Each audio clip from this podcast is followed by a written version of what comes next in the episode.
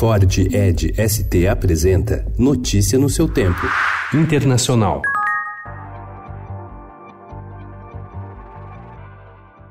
Extrema-direita ronda leste da Europa em países da antiga cortina de ferro. Em velhas nações comunistas, como Hungria e Polônia, além do lado oriental da Alemanha, partidos nacionalistas captam frustração da população com prosperidade econômica que nunca veio e usam discurso contra a elite para ganhar espaço político.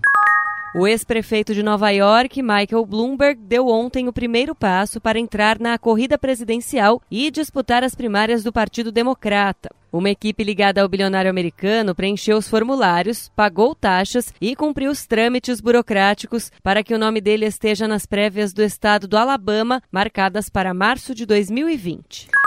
O partido de extrema-direita Vox encerrou ontem a sua campanha eleitoral confiante de seu avanço nas eleições legislativas de amanhã. Pesquisas indicam que o Vox, atualmente com 24 das 350 cadeiras do parlamento, deve eleger o dobro de deputados, tornando-se a terceira força política da Espanha.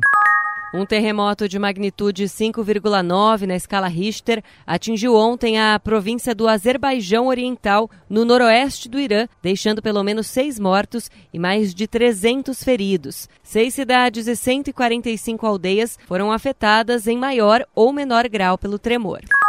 A ONU denunciou ontem o uso arbitrário e indiscriminado de balas de borracha para conter os protestos no Chile. Para a organização, trata-se de uma violação grave dos direitos humanos. A ONU demonstrou grande preocupação com a grande quantidade de mortos e feridos e pediu que a repressão cesse imediatamente.